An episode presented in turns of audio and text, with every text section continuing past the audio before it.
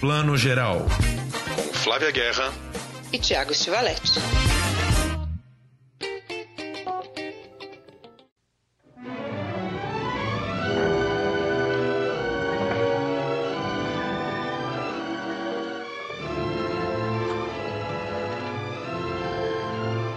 Bom dia, boa tarde, boa noite, você que está ouvindo a gente do Plano Geral. Hoje a gente tem muitos destaques aqui, muita coisa boa, mas a gente, antes de falar da Mostra de Cinema de São Paulo, que a gente vai comentar a premiação, a gente vai ter Sean Connery, On the Rocks, o Sete de Chicago, Clássico da Semana, Mix Brasil, Indie Festival. Ó, tem muita coisa essa edição, tem até a Mostra Macabro. Mas vamos começar com a mostra, Thiago. E aí, maratonou? E aí, Flavinha, tudo bem? Estamos um pouquinho cansados, né? Sempre dá aquela ressaca um pouco da mostra. A gente está gravando aqui na sexta-feira. Ainda está rolando a repescagem que vai até. Foi até este último domingo, né? Deu para ver mais dois ou três filmes, mas a repescagem já vai num outro ritmo, né? Vai devagar. O que, que, você achou da premiação? Eu gostei da premiação. Eu não tinha visto o, o filme vencedor, aliás, não tinha, não, não. Quando vocês escutarem esse podcast, eu vou ter não visto também. Pesquisei bastante, mas eu, eu gostei muito dessa a trinca de premiados do júri oficial. Me, me, me deu e me mandou, acho que para todos, né? Não só para mim um recado muito importante do olhar do júri. Isso eu, eu gostei muito. O filme que ganhou, o Aimoff, ou Aimoff, Este é Meu Desejo, que é um cinema nigeriano, filme de estreia, foi super bem no Festival de Berlim, arrasou aqui na mostra. O Valentina, estrelado pela Tiesa Voimbach, né, Thiago? Isso, Voimbach. Que é uma atriz jovem, trans, aliás, atriz incrível. O Chico Rei Entre Nós, da Joyce Prado, que conta a história do Chico Rei. Essa trinca me dá muito esse recado de que o júri esteve atento à diversidade, às questões, né, às histórias dos negros, né, tanto na, na África mesmo, quanto no Brasil, os pontos que nos comunicam. Né? Então, não à toa, quando a equipe recebeu o vídeo que a gente assistiu deixava isso muito claro, né? O Brasil e a Nigéria, a gente tem pontos em comum, tem esses, esses ligamentos, né? Essas, essas pontes entre nós, não é à toa que Lagos é um nome português. Então, assim, esse olhar, esse recado que o júri me deu, eu gostei muito. É, eu acho que, como você falou, foi uma premiação muito atenta ao olhar negro, ao olhar feminino, ao olhar trans, né? Ao olhar, aquela história, né? Nem gostamos muito de falar de minorias, porque né, mulheres e negros em geral são maioria, né? Mas, pô, prêmio do júri para um filme da Nigéria. Mesmo o prêmio do júri de melhor documentário, que foi para o 17 Quadras, que é um documentário americano, o diretor, o Dave Rothbart, é, é, Rothbart, é branco, mas ele filma é, uma família negra nesse bairro da periferia de Washington, uma família que sofreu violência policial, um dos filhos morreu assassinado, como isso é, repercutiu na vida das famílias, ou seja, né? É, é, os negros, quando não estavam atrás das câmeras, estavam na frente, né, como tema dos filmes. O Chico Rei Entre Nós, da Joyce Prado, como você mencionou. É, teve ainda o prêmio do, do público para o próprio Valentina, né, um filme brasileiro de um diretor mineiro, o primeiro longa dele, né, o Cássio Pereira dos Santos. É, foi prêmio do público. Prêmio do público também para Bem-vindo à Chechênia, um documentário brutal, né, tipo, violentíssimo sobre o massacre de gays na Chechênia, ou seja, é, as minorias estavam muito bem representadas assim nessa, nessa premiação muito plural. Né? Sim, e, e ao mesmo tempo, filmes ótimos, né? Não, é, não foi uma premiação só pela agenda, e a agenda é legítima, mas pelo contrário, cinema diverso, várias janelas para o mundo, né? O próprio Não Há Mal Algum é um filme clássico na narrativa, mas muito profundo entre, entre cada história, né? São, eu diria são quatro curtas, mas quatro curtas assim potentíssimas. Né? Sim. É, e aí assim, quarta-feira teve o encerramento da mostra no Ibirapuera, a Flávia não pôde ir porque estava trabalhando muito, eu fui, foi assim, foi legal por causa da premiação, mas tivemos aí esse mega contratempo do frio e da chuva em São Paulo. A sorte é que a chuva ela só veio cair pesada bem no final da cerimônia de encerramento. Meio que arruinou o filme, acho que quase ninguém ficou para ver o filme, que seria o filme novo do Thomas Winterberg, né, o Another Round. É, deve ter ficado pouquíssima gente para ver. Agora, a cerimônia de encerramento foi quase até o final. Teve a homenagem bonita lá ao Walter Salles, que ganhou um prêmio da FIAF, da Federação das Cinematecas. Agora, quando o pessoal da Cinemateca estava falando, fazendo ali o seu, o, o, seu discurso, levaram textos prontos em defesa da Cinemateca, foi bem nessa hora que a chuva veio e deu uma interrompida na cerimônia, mas enfim, foi, foi quase até o final, deu, deu quase para aproveitar tudo e, ali. E é um momento lindíssimo, né? Porque dá um prêmio coletivo, a primeira vez que isso acontece, para a figura do funcionário da Cinemateca, né? Para esse corpo de, de funcionários que sem, sem eles não tem Cinemateca. Né? Cinemateca não é um conceito também, é um lugar, é um, um órgão vivo que precisa das pessoas trabalhando. E a maneira como eles foram tratados pelo atual governo é, foi no mínimo injusta, né? Então dar esse prêmio é para levantar a atenção das pessoas que se a Cinemateca é o que é, porque pessoas trabalham muito. Sim, sim. É só porque a gente sabe, eu sou um pouco pessimista nesse nesse nessa questão, assim, é pena que eu acho que acabam sendo universos paralelos, né? Nós da mostra, nós do cinema rendemos esses prêmios, essas homenagens, mas isso quase não comunica com esse governo que não ouve ninguém mesmo, né? A coisa continua insustentável, enfim. Agora é botar fé nesse esforço de tirar a Cinemateca do governo federal e passar pelo menos para o governo estadual, porque a gente sabe que pelo menos nesse ponto ali o pessoal né, do PSDB tal tá, tem um pouco mais de atenção do que do que governo Bolsonaro, né? Um pouco mais atentos à questão. É isso aí, a gente tá, tá tentando se comunicar, né, com os, os, os, os poderes públicos vigentes. A questão, é, mas eu acho que é um, um bom recado para nós mesmos, para a imprensa, para nós, né, cinéfilos e imprensa no nosso caso, porque às vezes a gente dá por garantido, né, que está sempre lá, que as pessoas vão estar tá sempre cuidando. E quando essas pessoas são demitidas dessa forma, quem que está cuidando, né? Quem que vai cuidar? Então, nós também temos sempre que ficar atentos. Né? Exato. Agora, mudando de pato para ganso, falando de um assunto de alguns dias atrás, você ficou muito triste com a morte do, do queridíssimo Sean Connery? Olha, toda vez que, que se vai, né, um ícone desse do cinema, a, a gente sabe, no caso do Sean Connery, ele já estava velhinho, né? A gente sabe que ele já estava aposentado, mas é, um, é uma era que se fecha. Né? Acho que a, o valor do, da ida do Sean Connery é a gente colocar em perspectiva a era do cinema, e eu acho que no caso dele, os filmes de ação com, com heróis, protagonistas inteligentes, charmosos, é, que ele ajudou a criar, né, como o 007, o primeiro James Bond, e que, e que faz uma certa falta hoje em dia. Né? Eu acho que os filmes de ação nesse sentido ficam a dever. Tem exceções aí, mas eu acho que num todo fazem falta. Você você me contou alguma história muito curiosa do Sean Connery essa semana que eu não estou lembrando. O que que foi? Eu descobri você... pesquisando sobre o Sean Connery que ele. Porque ele era um super nacionalista pró-Escócia, né? E o que é muito irônico, né, gente? Porque ele defendeu aí a rainha como James Bond, né? Agente britânico, por muitos filmes, né? Seis, né? Seis, sete que teve a, refilmagem aí do Nunca Mais Outra Vez. E. Mas ao mesmo tempo ele defendia a independência da Escócia, né? Desse, desse grande reino. E, mas o que, que leva a isso? Isso tudo levou a que ele dizia sempre que para ele o mais importante era a Escócia e a educação, a educação dos escoceses. E ele fundou um, uma fundação, né, um trust, International Trust, enfim, de bolsas de estudo para bancar estudos de escoceses capazes, brilhantes, né, que conseguem passar nos processos seletivos de grandes universidades mas que não tem dinheiro para pagar. Então ele bancou. E aí todo o cachê que ele recebeu no último James Bond, ele deu totalmente para a fundação para patrocinar a educação dos escoceses. Então eu acho que você ser patriota nesse sentido é isso, não é né, levantar bandeira, botar bandeira só na janela, fazer aqueles discursos de patriotada. Não, investir na educação do seu povo para mim, é o verdadeiro patriotismo. Então, assim, o patriotismo dele ganhou um contorno muito mais profundo para mim. Então, assim, pena que eu só descobri isso agora, porque eu acho que eu teria falado muito mais disso em outras ocasiões, mas. Né? Eu achei que você ia falar pena que eu só descobri agora, senão eu ia pegar uma bolsa com ele lá. Ia conseguir minha cidadania escocesa. Eu não falo nada porque eu fui bolsista do Conselho Britânico. Foi graças ao Tivering que eu fiz meu mestrado na Inglaterra.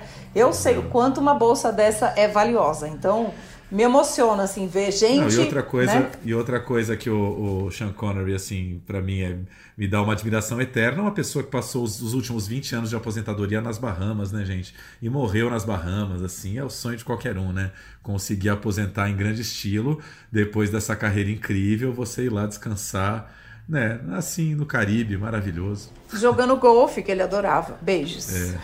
Agora, assim, né, James Bond, é, confesso que eu não sou, assim, o maior fã, já vi alguns filmes, acho que é uma...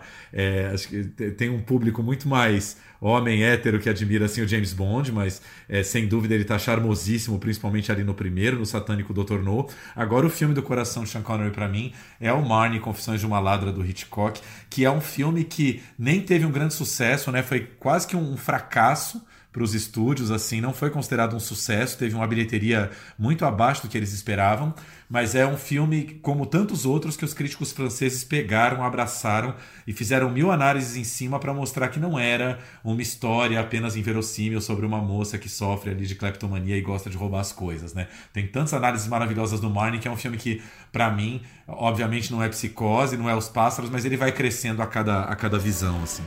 It would appear that Mark has a single solution for all problems. This is not so. Mark is a complex man, dark and forbidding. He can also be kind and considerate. And he is also a troubled man. Troubled because he cannot seem to unravel the mystery of the girl called Marnie.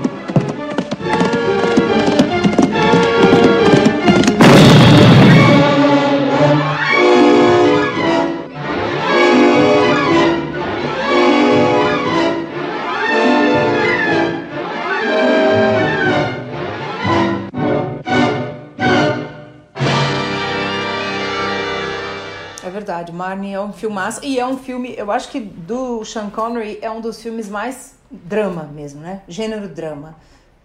Sem, sem, sem transitar entre aventura com inteligência, o filme de ação com drama. É drama, né? No melhor sentido que eu sou aqui fã dos dramas, hein, gente? E você, fica com Marnie também ou com outro?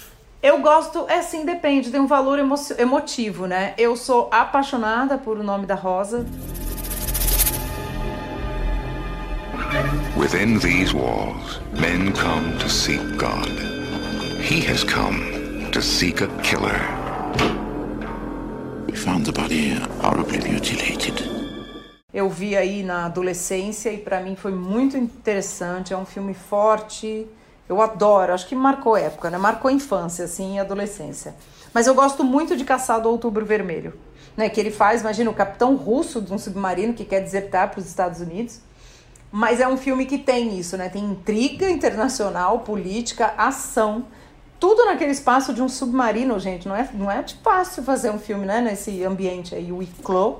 E é mesmo assim, acho que ele segura muito a onda. Eu sou muito fã. Eu gosto muito de thriller político. E, esse tem política, tem, tem ação, enfim. Curto demais. The Hunt for Red October. I'm telling you, he wants to defect. Let's shake the man loose. Right full rudder. Cancel on Crazy Island.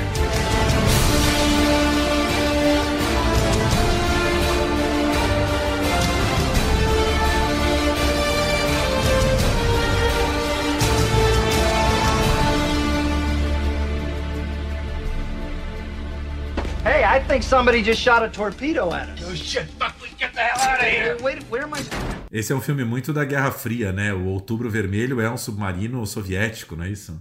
Isso, exatamente, é um submarino. E, e, e, o nome tá na lista dos filmes de nomes lindos, né? Que a gente trouxe aqui no, na última. que nome lindo. Eu gosto demais desse filme. Assim, exatamente. eu não sou muito da, das maiores fãs dos filmes de ação, mas quando eles me dão, né, trazem assim algo mais, eu, eu curto. Então eu destaco esse aqui, que eu acho que é um filmaço também. Mas ele dizia, isso eu também li essa semana, que o filme preferido dele é O Homem que Queria Ser Rei em que ele, ele é e que ele faz aí um soldado britânico que junto com outro soldado, o, o Michael Caine, são expulsos do exército britânico, vão para a Índia querendo viver uma grande aventura e eles são e eles são, ele é meio tido como um deus porque ele não sangra, então a população local acha que ele é um deus.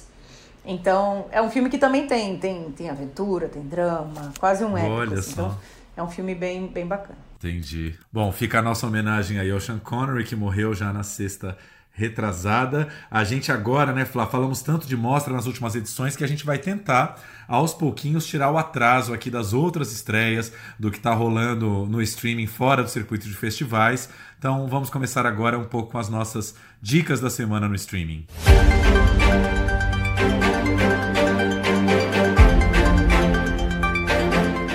Bom, eu queria co começar comentando um filme que já está há alguns dias no streaming da Apple TV, que todo mundo que é mais assim cinéfilo tem comentado, que é o novo filme da Sofia Coppola, né? Sofia Coppola estreando aí no, no, no direto no streaming, com mais um filme com Bill Murray aí, né? Essa dupla que brilhou, todo mundo ama, né? O filme do coração dos cinéfilos aí, Encontros e Desencontros. Lá volta ela com o Bill Murray agora em On the Rocks, que é um. Nem sei definir, não é um drama, não é, é um filme tão leve assim gostoso. Eu, olha, é um Sofia Coppola, né? É um Sofia Coppola. Eu confesso que foi um filme gostoso de ver pós-mostra, porque na mostra a gente encara aqueles filmes que tem no mínimo 2 horas e 20, 2 horas e meia, 3 horas. Aí quando você vai ver o On The Rocks depois da mostra, parece que ele tem 40 minutos, assim, ele passa voando, porque, né? Roteiro americano, diálogos, a coisa vai, vai, vai, quando você vê acabou o filme, assim. E é um filme interessante porque, assim, ele é muito leve. Basicamente é a história de uma, de uma mulher aí nos seus é, 35, 40 anos em Nova York, vivida pela Rashida Jones, que tem ali seus, do, é, seus dois filhos e está casada com um, um, um, executivo, que é o Marlon Wayans, e ela está desconfiando que o marido dela está traindo ela, aquela coisa já casamento morno, né? Ela virando apenas a mãe dos filhos, o homem já olhando para outro lado, né? Tem uma mulher toda linda e gostosa que trabalha com ele, trabalha com ele o dia inteiro, e ela lá, né? Aquele casamento meio morno, ela começa a desconfiar dessa traição e ela vai bater isso pro pai dela, que é o Bill Murray. E o Bill Murray é um sujeito rico, tipo podre de rico, assim, tem dinheiro a dar com pau, troca de carro, faz tudo que ele quer, só frequenta restaurantes lindos, incríveis em Nova York. E ele, como bom pai coruja, vai tentar ajudar ela a descobrir se o marido está traindo ela ou não. Esse suspense, se o marido está traindo ou não, sustenta boa parte do filme, mas assim, é basicamente um filme leve, despretensioso. O Bill Murray sendo Bill Murray, mais uma vez, ali, é, charmoso. Com. Aliás, personagem tem muito isso, assim, ele, ele convence todo mundo. Tem uma cena que ele, ele é parado ali porque, por excesso de velocidade. Ele, ele leva o, o guarda no bico ali, de tão carismático que ele é. Enfim, Bill Murray sendo Bill Murray, né? E aí o filme vai, assim, flui, sem nem que dizer, assim, é um filme muito muito levinho. O que eu constatei muito é que a, a, a Sofia Coppola, para mim, eu acho que principalmente nos últimos tempos, ela tá indo melhor nesses filmes despretensiosos do que quando ela resolve fazer uma coisa mais autoral, né? Basta lembrar que o último filme dela é O Estranho que Nós Amamos, né? Que era uma, uma refilmagem aí de um filme dos anos 70, né? Do, com o Clint Eastwood, de um filme do Don Siegel e que caiu meio mal, assim, né? Foi um filme que não foi muito bem recebido, nem em Cannes quando estreou, nem depois. Foi um filme meio que passou em brancas nuvens, apesar de ter Nicole Kidman e Colin Farrell no elenco, né? Então, quando ela voa abaixo, como nesse filme, acho que ela, ela tem ido bem melhor, assim. What if Dean's just busy? I'm in a rut. That's it. I think we should follow him. What? I think you better see him in action. This is your idea of incognito?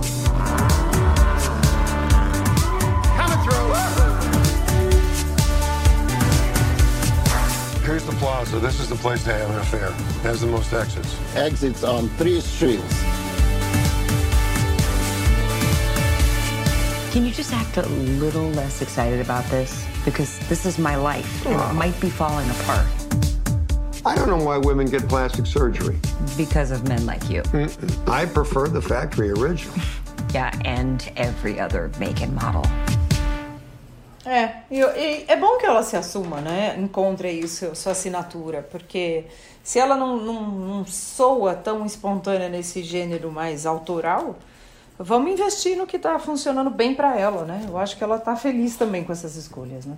Exato, enfim. E, e, assim, é uma curiosidade, ela, eu acho que ela está com um contrato longo aí fechado com a, com a Apple TV, porque o próximo projeto dela se chama The Custom of the Country, como se fosse tipo o costume do campo, que é baseado num, na, num romance, numa novela da Edith Wharton. A Edith Wharton, para quem não lembra, é a a mesma escritora do, do grande A Época da Inocência, do Martin Scorsese, né? Inclusive, esse livro, a Michelle Pfeiffer tinha uma vontade de adaptar esse livro, The Custom of the Country, logo depois do Época da Inocência. Ela, acho que a produtora dela comprou esses direitos, mas a coisa nunca saiu do papel e a, e a Sofia Coppola vai voltar um pouco ao ao filme de época agora com esse filme. Aguardemos, né? Aguardemos, vamos ver. Flávia, o que, que você tem visto aí também fora dos festivais? Olha, consegui ver o Sete de, o Sete de Chicago, que é um filme que está sendo super é, comentado, né? Foi bem recebido e é um, um episódio interessante da história americana que já foi muito comentado.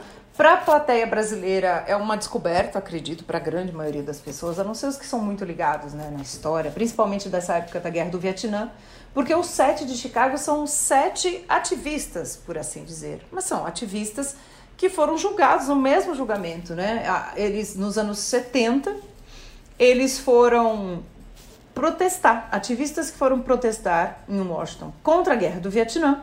Eles foram presos, acusados pelo governo americano de serem conspiradores, né, de estarem incitando a violência ali. Só que eles não estavam atuando junto, né? Eles foram colocados quase como se fossem uma quadrilha ali, né? Então é um, é um filme clássico de tribunal. Americano adora filme de tribunal, né? Eu confesso que eu também gosto. Dirigido pelo Aaron Sorkin, que domina bem, né? É um dramaturgo de muito sucesso. Ele escreveu Uma Questão de Honra, que é um filme que também tem esse universo né, de, da justiça, etc. E ele está muito competente como diretor nesse caso. Eu gosto, e é um filme de época, né, gente? Se passa ali no momento, recria esse, esse julgamento.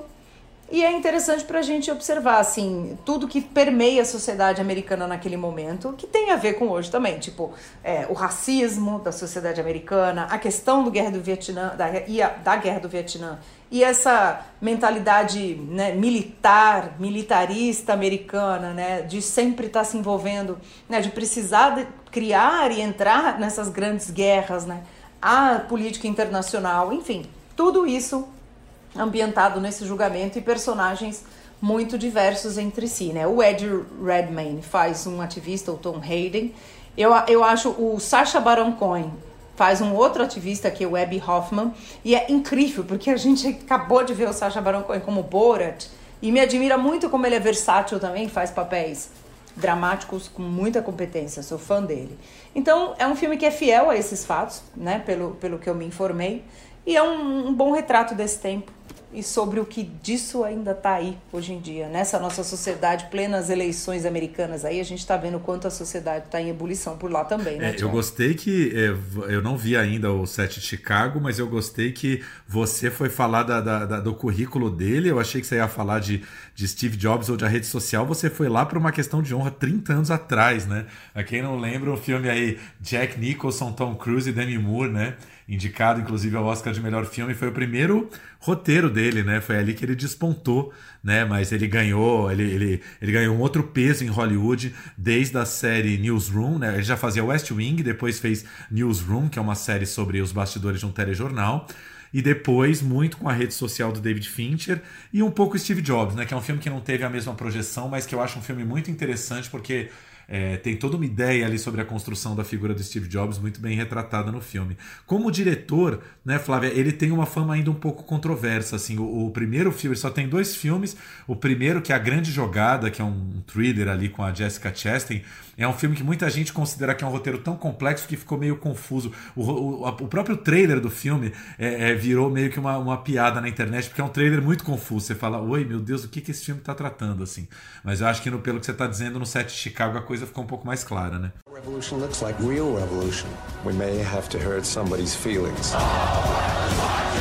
Is this prosecution politically motivated? I'm tired of hearing you. It would be impossible for me to care any less what you are tired of. Here I am! There will be order! We have to find some courage now.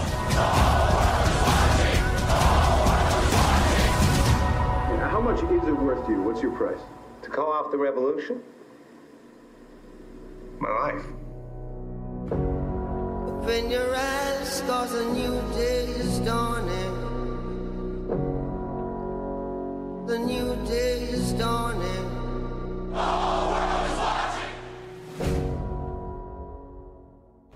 É, eu gosto. Eu acho que eu fui lá por uma questão de honra porque tem esse universo do, da corte, né? Da, do, do, do, do julgamento. Eu, eu não sou muito fã da rede social, confesso. Não gosto muito, não sei, mas eu vai, ter continuação, quero ver essa continuação. Steve Jobs é um, é um grande filme de trajetória, né, de, de personagem.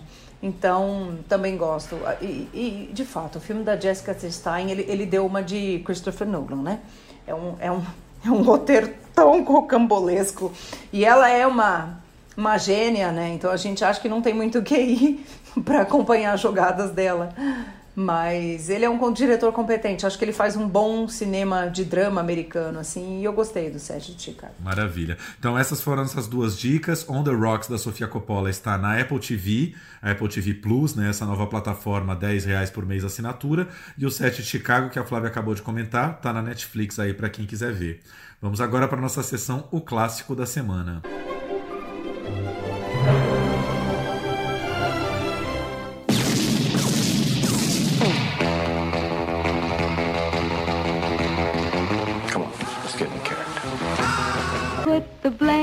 blame on me, boy.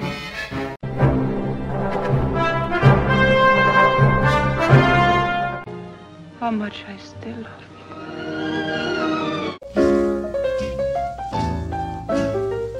Hoje, no Clássico da Semana, a gente quer, quer pegar um gancho numa mostra que começou na última sexta-feira e eu vou. Não, não chega a ser um festival, é uma mostra aí com oito ou nove filmes apenas mas, cara, acho que eles mandaram muito bem nessa, nessa amostra de clássicos. Eu confesso que eu tô com vontade de parar tudo para ver essa amostra, chamada Grandes Mestres do Cinema Espanhol, lá no Belas à la carte, a plataforma do Belas Artes à la carte. Ah, essa amostra dos Grandes Mestres do Cinema Espanhol vai do, do dia 6, do último dia 6, começou na sexta-feira, e vai até o próximo dia 17, a próxima terça-feira.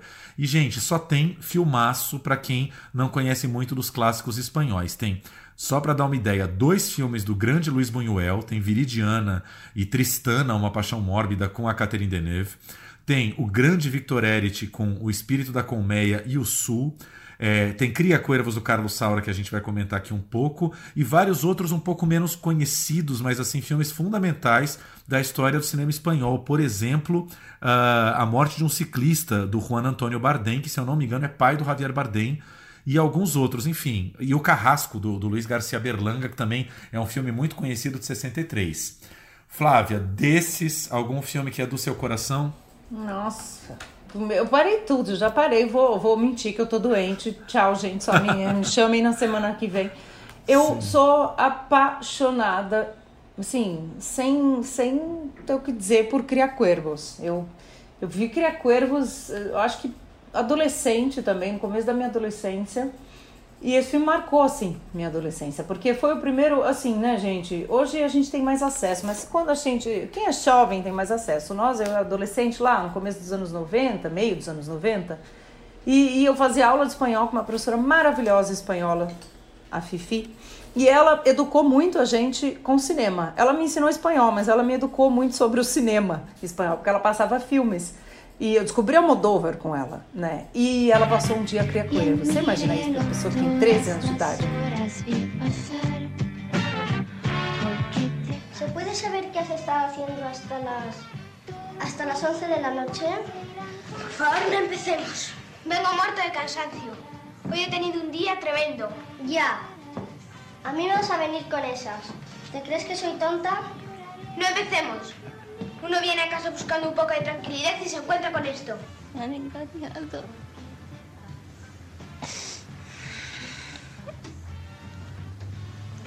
No quiero morir. Tengo miedo. Bajo la penumbra de un farol. Quebrou assim, né? Aquilo que em inglês fala, né? Blew my mind, né? E, tipo, pirei porque Criar Cuervos foi o primeiro filme que eu tive acesso que traz a infância de um jeito real, como eu sempre senti que a infância era. Psicopata, né, Luca? Que a menina acha que ela tem poderes, né? Eu vou dar, vou dar a sinopse aqui, brincando. Mas a Ana, que é a personagem do filme, ela, a principal é a Ana Torrent, a atriz, quem faz a, o livro de memórias da Ana, porque ela conta as memórias de infância, é a Geraldine Chaplin, que também faz a mãe dela no passado, né? O filme tem dois tempos, os tempos em que ela conta e ela é a Ana Arendt, a Ana Torrent, a Ana Torrent e a mãe dela é a Geraldine Chaplin, a voz dela também. Enfim. A Ana, ela é uma menina, a mãe morre, ela perde a mãe e ela deseja a morte do pai. Ela está sofrendo, ela está em luto. Ela, o pai dela é da, das tropas franquistas. A, a Espanha estava em plena ditadura né, do Franco. E ela, o pai dela se representa toda essa opressão. E ela quer que esse pai morre, o pai morre. Então, desculpa a gente dando spoiler aqui. Mas essa é a sinopse. E ela acha que ela tem poderes, né? Então, o livro, o livro não, o filme são as memórias dela, ela contando essa infância essa infância dela é uma infância cheia de tristeza, mas também tem as alegrias, tem poesia. Mas é uma infância muito real, como a infância de, né, como é a infância. Freud já dizia, né, a infância não é essa coisa cor-de-rosa, arco-íris, né? Então, é muito forte isso, assim. Para mim foi um filme que marcou muito e ao mesmo tempo, né, Tiago, como tantos críticos já debateram, tudo isso também é uma grande metáfora do Carlos Saura para mostrar, né, como é que os sentimentos, os recalques, a, a, os sentimentos que a ditadura, né, as, as famílias sufocadas, as pessoas sufocadas pela ditadura franquista lidavam, né? As, as neuroses que surgiam, as, as questões ali que vinham em quem tinha que abafar tanta coisa para não morrer numa ditadura. Então, é um filme que tem um viés político muito forte. E contando a história de uma menina, as memórias dela, para mim, esse filme marcou assim a minha formação do olhar. Todas as promessas de meu amor serão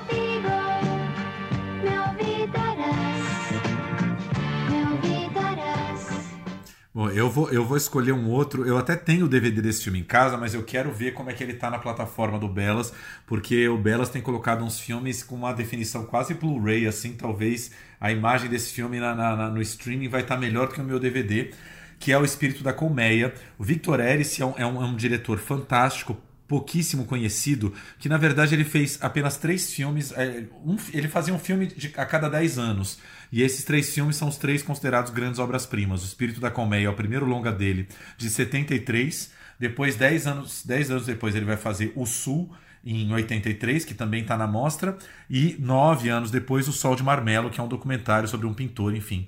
E O Espírito da Colmeia tem uma coisa em comum com o seu filme, que também é protagonizado pela Ana Torrent, né? Muito antes da gente baixar filmes, ela já se chamava Ana Torrent, acho maravilhoso esse nome. E ela e, e, e, também, cara, tem muitas semelhanças entre os dois filmes, que também é um filme sobre a infância, só que mais ligado ao cinema, porque a, a, a Ana, no filme, ela mora em algum lugar do interiorzão da Espanha, assim, bem rural mesmo, na década de 40, e de vez em quando passa ali um caminhão do cinema que vai projetar um filme na telona, uma coisa meio cinema paradiso, né? Mais tempo atrás ainda. E ela ali, menina, com 10, 12 anos, ela vai ver nesse, no cinema uma, uma, uma exibição do, do Frankenstein com Boris Karloff, né? um filme do, dos anos 30, né? de 10, 12 anos atrás. E ela fica absolutamente impressionada com esse, com esse Frankenstein. E ela, todo dia depois da escola, vai procurar ele perto de uma casa, uma casa abandonada que tem ali. Até que um dia ela chega nessa casa e quem tem lá tem um soldado ferido, que é um soldado das tropas antifranquistas, algum soldado que estava lutando contra a ditadura do Franco, e vai parar lá sangrando. E claro que a primeira associação dela é o Frankenstein é que, que, que atacou esse homem, enfim, ela fica com essa com essa. O Frankenstein meio que domina a vida dela inteira, assim. Então é um grande filme sobre, sobre, sobre a paixão pelo cinema, como o cinema pode nos impressionar loucamente na infância, né? Você mesma está contando aí a sua história do, de como né, o Cria Cuervos te impressionou aos 13 anos. E, e, tem um final assim absolutamente filosófico do como do como a, a, a arte, o cinema impregnou a vida dessa menina assim.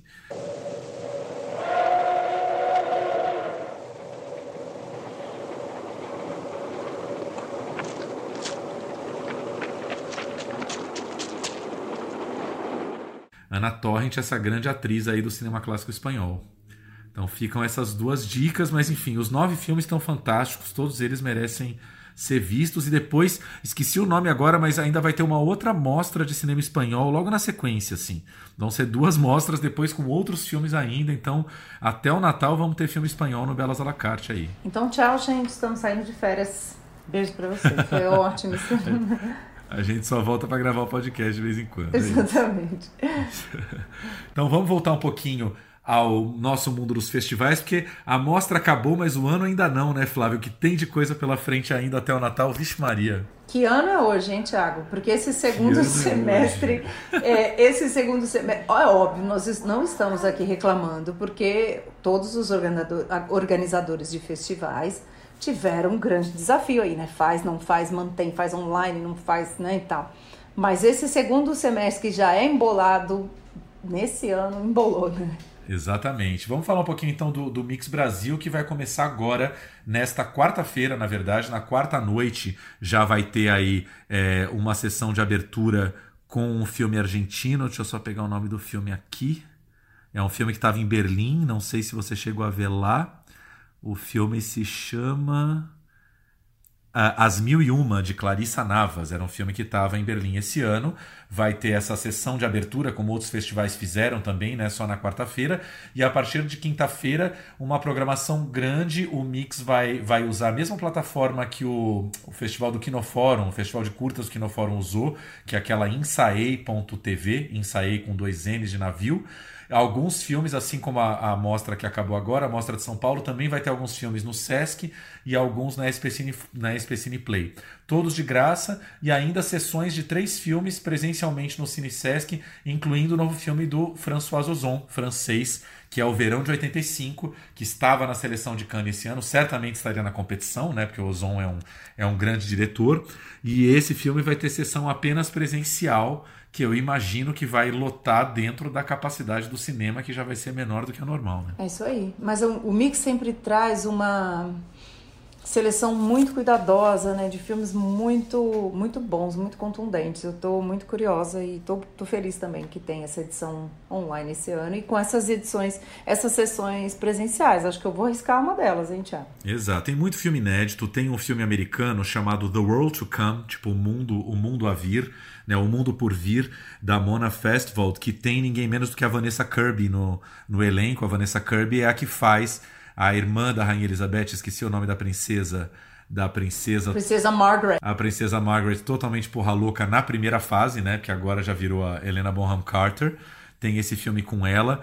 Tem o Língua Franca, que é um filme da Isabel Sandoval que ganhou Queer Lisboa, que é a versão do Mix lá de Portugal, que também é um festival muito prestigiado. E tem a competição brasileira com vários filmes, incluindo o Valentina, que acabou de sair premiado da mostra, agora vai estar de graça aí na plataforma do Sesc, inclusive. E o Vento Seco, que a gente não cansa de fazer propaganda aqui, o filme do Daniel Nolasco, que conversou com a gente lá numa das primeiras edições do Plano Geral, né? I'm sorry that your childhood was anything than joyous. Joyous it was not. But I made my own happinesses. My husband says, God puts heavy stones in your path. It's up to us to step over them.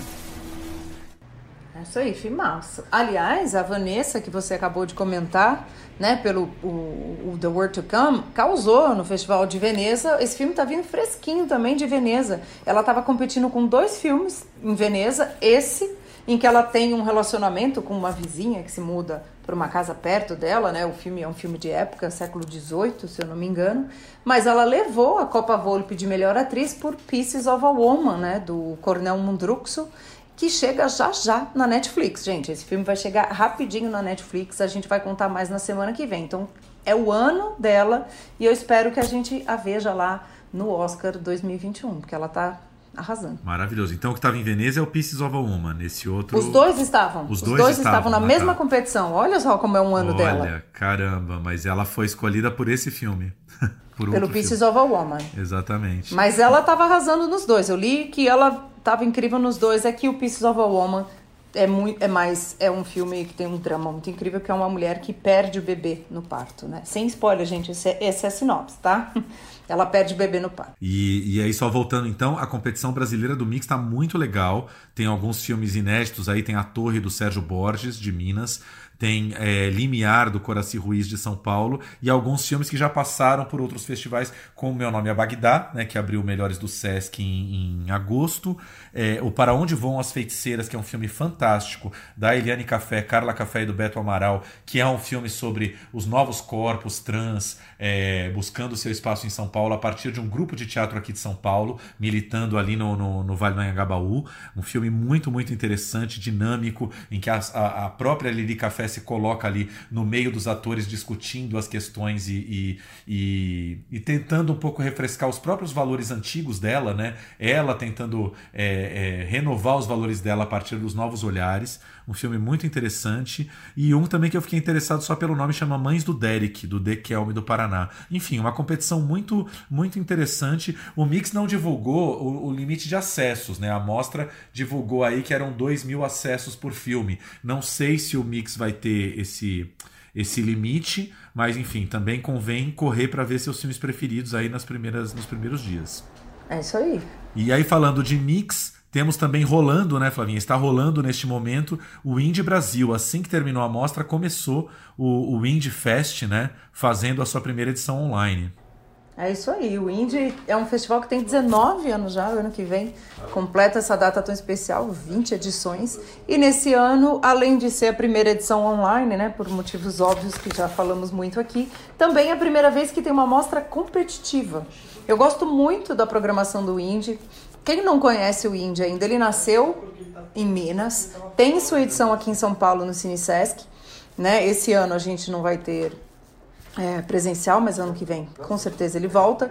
E ele tem. É, a seleção do Indy consegue olhar para os filmes que passaram por esses circuitos de festivais que a gente comenta sempre, mas trazer coisa nova. Tem vários filmes inéditos, vários diretores que a gente não conhece que descobre no indie. Então, assim, é uma seleção muito cuidadosa, muito bacana e eu gosto muito de como eles programaram esse ano. A Francesca Asi, que é uma das organizadoras e curadora do festival, mandou um áudio para a gente, contou um pouquinho para a gente como é que vai ser essa edição principalmente em relação às mostras e aos destaques. Vamos ver um pouquinho? A mostra competitiva é o primeiro ano que a gente resolveu fazer, então a gente abriu inscrições. Ela é composta de filmes inscritos e filmes convidados. E ela traz oito filmes né, com uma certa predominância do cinema asiático. A gente tem filmes do Japão, o Zero é japonês, o, e dois filmes de duas diretoras a jovens chinesas, né, que é o, o, Uma Nuvem no Quarto dela e Lost Lotus. É, são duas diretoras que estão despontando no, no universo do cinema independente. E são dois filmes bem diferentes um do outro. O Uma Nuvem no Quarto dela ganhou o, o Tiger Awards e é mais poético, preto, preto e branco, uma história de amor. E Los Lotus já é um filme sobre a perda da mãe, a morte, a religião.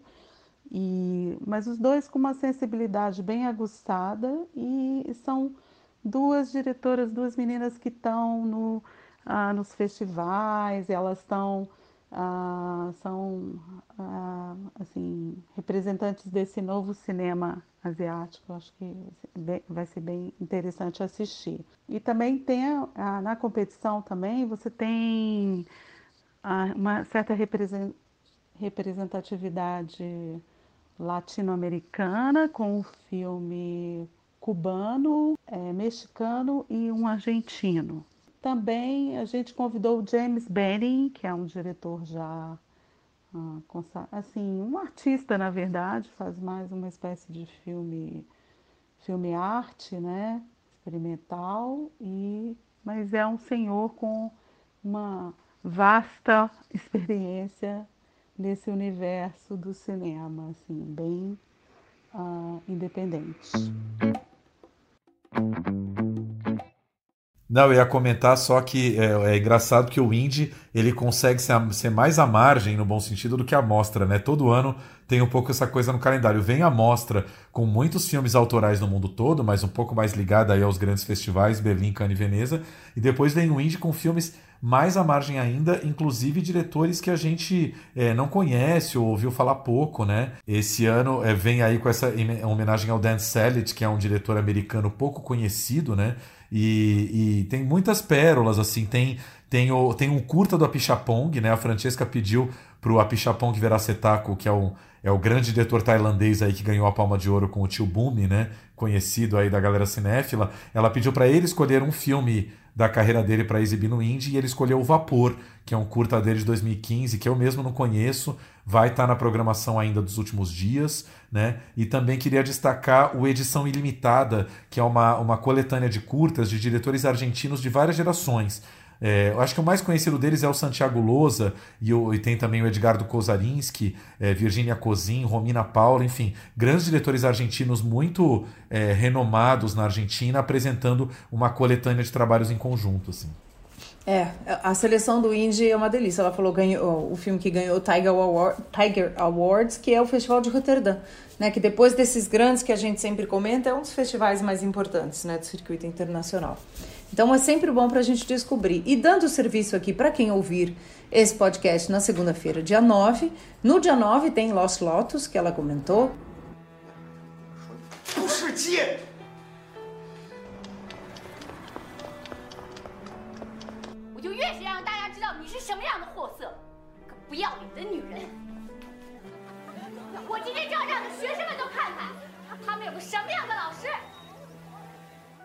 tem também homenagem ao Dan com 14. Então dá pra... E tem o Liberté do Albert Serrat, que é um diretor né, super festejado, é um cara que investe muito no cinema autoral. E a gente ainda vai ter todos esses que ela. Zero tem sessão na terça-feira, dia 10. E, como o Thiago falou, Vapor, do Apichapong, tem sessão na quarta-feira. Então dá pra gente assistir bastante coisa ainda. E tem Caterina do Dan também na quarta-feira. Então a gente tá dando aqui a última metade do festival, mas tem bastante coisa ainda para assistir. É, então como a Flávia tá explicando aqui e deu para entender, é, são sessões com horário marcado, tá? Consultem a programação do festival no, no site indiefestival.com.br. Indie é I-N-D-I-E né, indiefestival.com.br, porque as sessões têm hora marcada como no cinema, enfim, é naquela hora que o filme passa, e aí só é, fechando aqui, a Flávia falou do Liberté do Albert Serra, que é um diretor catalão que é quase primo ali do Tsai Ming né, Flávia? Lento, mas lento assim, tem que ter paciência ali. Filmes de duas horas e pouquinho, mas que compensam a viagem. Unidos pelo tempo, ele e o Tsai, com certeza.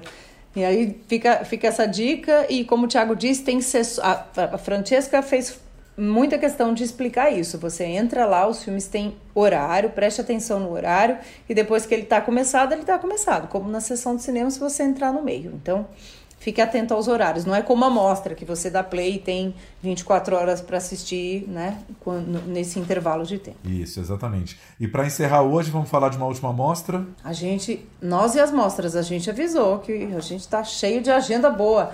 A mostra Macabro você gosta de filme de horror e terror, Thiago? Eu curto, hein? Eu adoro. Fizemos a nossa uma edição especial lá atrás, né? Foi o nosso terceiro ou quarto podcast. Eu gosto muito, confesso que nos últimos tempos não tem pintado muito no meu radar, porque né, a, a Mostra Internacional de Cinema não é forte nos filmes de terror, então acabei não vendo nada desse gênero ali. É, vi que estreou é, um filme com a Janelle Monet na Apple TV, que eu tô louco para ver, o Antebellum. É, preciso voltar, quero voltar, eu acho que vou voltar nessa mostra aí. Amo a Janelle Monet. Só queria deixar esse recado. É, a ma Macabro Horror Brasileiro Contemporâneo, que é uma realização né, do Centro Cultural Banco do Brasil, vai até dia 23 de novembro. Se a gente estivesse num mundo normal e não esse filme de terror da pandemia, estaria acontecendo né, presencialmente. Mas o Breno Lira Gomes, que é um dos, um dos curadores, junto com o Carlos Primati, estão realizando a mostra online e está sendo um sucesso. Entrem lá, aliás, no, no Instagram da BGL Entretenimento, que está dando todas as dicas, tem lives. Eu mesmo fiz uma live sábado passado sobre né, esse novo terror brasileiro. Então, tem destaque para o novo terror brasileiro, Rodrigo Aragão, né, a Gabriela Amaral, que a gente já destacou aqui. Tem Morto Não Fala, do Denison Ramalho, o Animal Cordial, né, da Gabriela, que eu citei. Então, assim, é muito interessante a gente ver o nosso novo horror brasileiro, no bom sentido, né, no nosso cinema aqui, porque o horror brasileiro da, da política a gente não está destacando aqui, tá, gente? O nosso horror, o nosso cinema de horror Tá muito maravilhoso. Que produção. Gabriela é sofisticadíssima, né, na, na, nos conceitos de seu filme. Rodrigo é muito criativo. Quero ver esse museu do horror que ele quer ele quer criar com todos os, os props, né, os monstros, as, os objetos de filmagem dele, que faz produções independentes. Então, assim, eu estou destacando os brasileiros, mas está uma programação incrível internacional também. Então, assim, gente, corre lá que tem muita coisa boa e vai até dia 23. Então, tem bastante coisa para assistir. Você já viu muita coisa maluca nessa vida, mas isso daqui. Vai dar tudo certo. Sabe quando a gente percebe que tá pronto? Você sabe como é que isso vai acabar? Eu sei.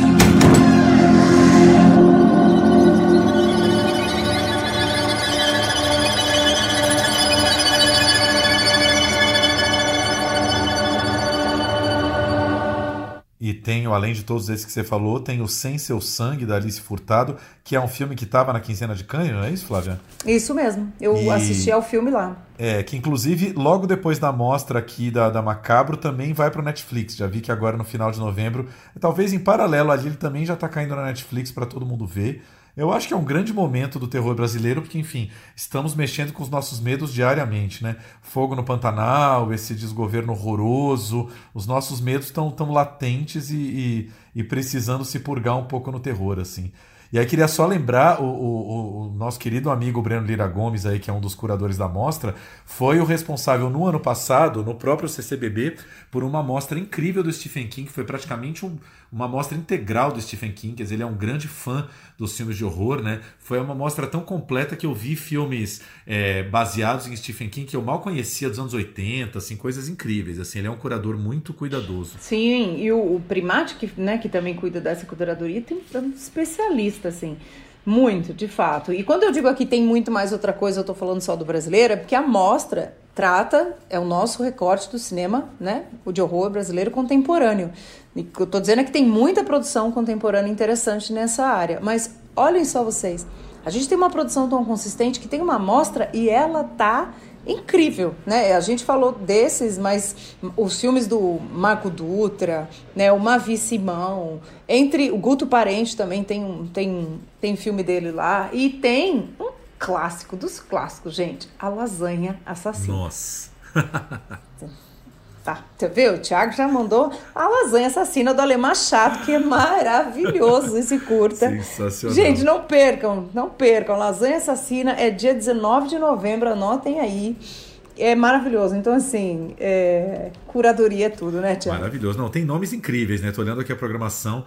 Tem um filme, não sei se é curto ou longo aqui, chama Quando o Galo Cantar pela Terceira Vez, Renegarás Tua Mãe. Maravilhoso. É, eu assisti. É um, é um, é, é ótimo esse filme. É longa e é- gente, é muita coisa boa. Você vê, o Amor Só de Mãe, que é um longa do Denison, um curta do Denison Ramalho que marcou época. Eu estava na sessão de Gramado quando esse filme estreou lá. Foi uma comoção coletiva de ver que a gente ficou maravilhado de ver, meu Deus, esse novo horror brasileiro surgindo nas telas, que incrível, né? Porque a gente tem muito a figura do Mojica, do Zé do Caixão. E é muito bonito ver os herdeiros do Zé, né, criando coisas. Eu escrevi um texto para o catálogo dessa mostra sobre o, o Mujica e me sinto pouco habilitada, porque eu não sou das maiores especialistas nesse gênero. Mas que prazer foi pesquisar a trajetória do Mujica e ver como o Mujica deixou o seu legado. Olha só essa geração, maravilhoso. Maravilhoso. Então fica aí nossa última dica, plataforma Darkflix, não é isso? Darkflix.com.br. Isso aí, olha esse nome. Maravilhoso. Também no Darkflix. esquema do Indie, não é isso? Mesmo esquema do Indie de sessões com horários definidos ali, como se fosse na sala do CCBB. Consultem a programação que todo dia está rolando aí até dia 23 de novembro. É isso aí. Só tem, só tem coisa boa e mais uma vez, que maravilha ver o nosso cinema né, prolífico assim, dando uma mostra de horror contemporâneo pra gente. Parabéns É aos organizadores. Bom, o- essa foi a nossa a nossa a nossa viagem do dia aí pelo pelas mostras de cinema, festivais e dicas do streaming. Demos um tempinho nos convidados essa semana, mas semana que vem temos uma super convidada, né, Flavinha? Vamos deixar na surpresa aqui, mas a gente volta com os nossos convidados semana que vem. Sim, com certeza e muito mais estresse, né? Vamos voltar um pouquinho aos streamings, porque festival quando surgem eles merecem toda a atenção. É, os streamings a gente vai tirando atrás aos pouquinhos aqui, mas já já a gente a gente volta a cobrir tudo, porque jornalista é assim, né? Fica ansioso enquanto não consegue cobrir tudo e nunca consegue. Então é uma vida de ansiedades. Exatamente. Mas bom cinema. É isso. Espero que tenham gostado. O plano geral fica por aqui. Até a semana que vem. Beijo, Flávia. Beijo, até.